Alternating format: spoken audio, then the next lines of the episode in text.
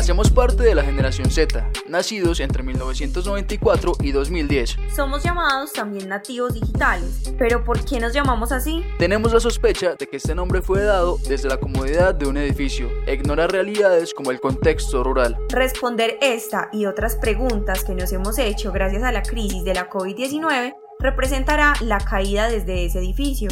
A un potrero. Capítulo 1. El edificio. En este capítulo exploramos la definición de términos como digital y virtual. Conversamos sobre las características de nuestra generación. Desde el edificio hablamos de los discursos de privilegio que afirman que somos la generación digital. Conversemos con habitantes de la ciudad.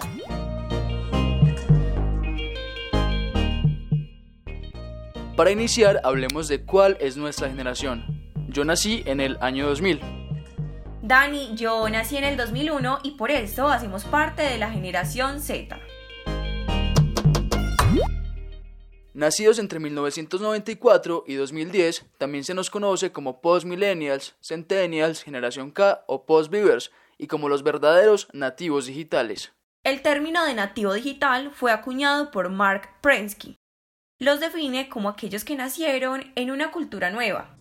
Mark es un escritor americano y conferencista sobre educación. Nació en Nueva York en 1946, haciendo parte de la generación Baby Boomer.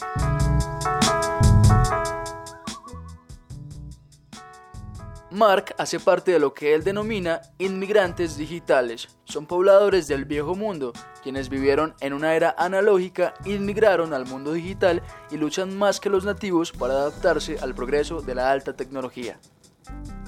Graduado en las universidades de Oberlin, Yale, Escuela Empresarial de Harvard, ha recibido críticas como las de Bax en 2011, que escribió que las visiones de Prensky son simplistas que su terminología está abierta al desafío y que su reclamación de que los educadores sencillamente tendrían que alterar su aproximación para adecuarse a las personas jóvenes que son nativos digitales. Ignora elementos esenciales de la naturaleza del aprendizaje y de la buena pedagogía.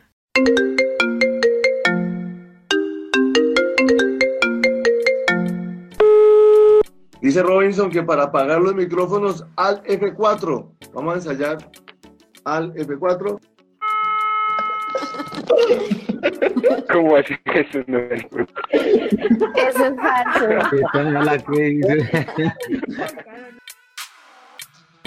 Nací en el año 1996. Durante todo este año pues nos hemos estado adaptando a la virtualidad con todas las clases. Una integral, pero también eh, cuando las personas tienen doble formación, lo que yo les sugiero Ah. es Ahorita voy Laura licuadora que esta señora está que habla como un loro.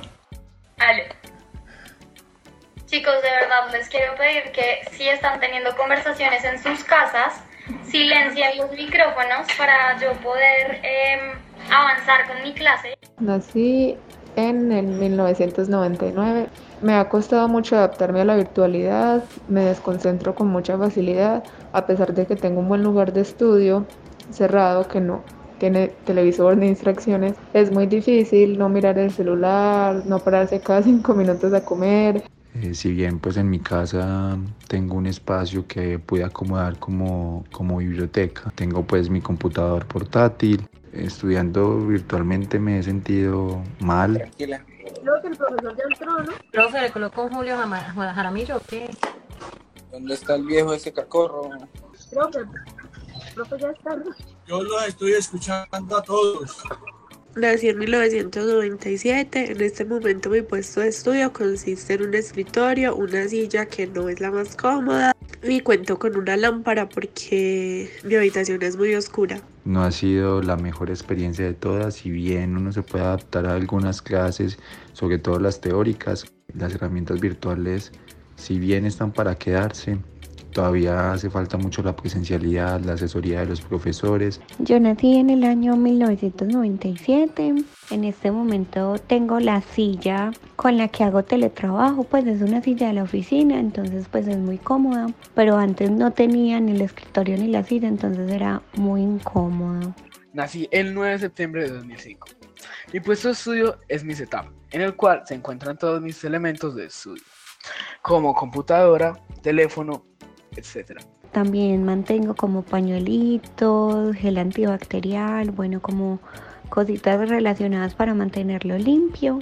En cuanto a las clases, la verdad por momentos ha sido muy estresante, ya que no es lo mismo que estudiar de forma física, aunque me he sentido más motivado. Yo me he sentido súper bien estudiando de manera virtual, yo creo que lo virtual es lo mío.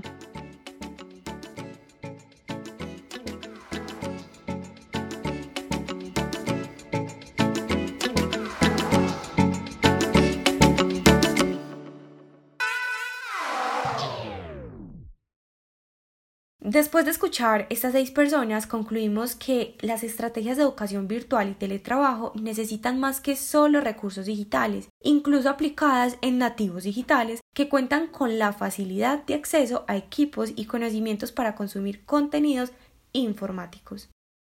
Esta crisis nos ha demostrado que incluso desde el edificio se nos dificulta la relación que tenemos con diferentes elementos en el entorno.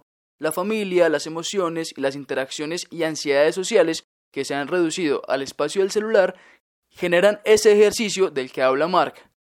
Transmisión de mensajes, recepción y almacenamiento, todo desde los dedos.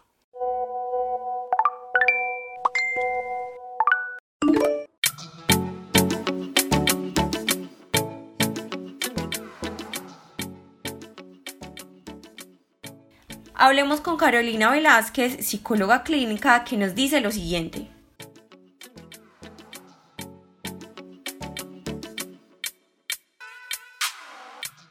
Raíz de la pandemia por el COVID-19, los jóvenes han tenido que buscar otras maneras para socializar. Lo que antes era natural, lo que antes era normal, el hecho de poder salir al colegio, a la universidad o un fin de semana a un centro comercial se volvió en los meses anteriores eh, que hubo tanta restricción, se volvió algo imposible. Entonces los jóvenes buscan nuevas formas de, de encontrar estos espacios donde pueden socializar con sus pares y es por esto que buscan eh, estar más en redes sociales, en internet. Entonces creo que este tema de la socialización ha ido evolucionando, ha ido cambiando. Ya eh, las redes sociales se utilizan en mayor medida. Eh, también el tema de citas, de buscar pareja por internet, todo esto se ha aumentado porque ya no se tiene la misma posibilidad de salir a buscar esos espacios. Entonces creo que es, es importante analizar y tocar este tema porque lo que para nosotros antes era natural, ahora se volvió una restricción y tenemos que empezar a buscar otras nuevas formas y qué mejor que el Internet para esto.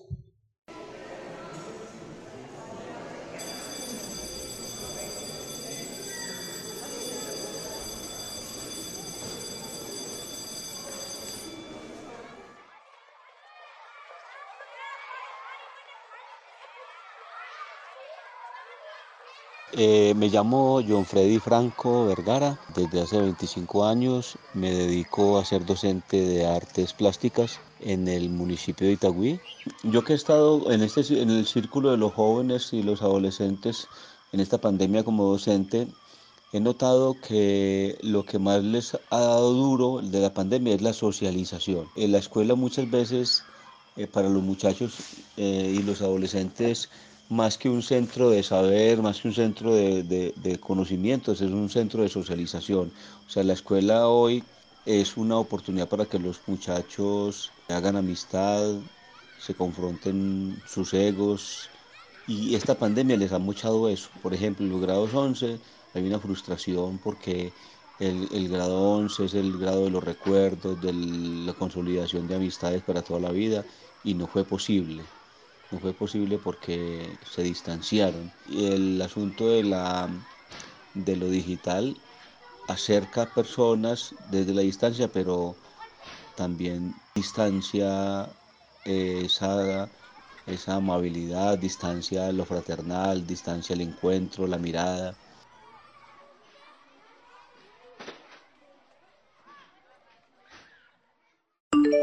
Digital, que suministra los datos mediante dígitos o elementos finitos o discretos, de los dedos o relacionado con ellos. Ejemplo, tú estalqueando todo el día a tu ex. Virtual, que solamente existe de forma aparente o no es real. Ejemplo, educación virtual.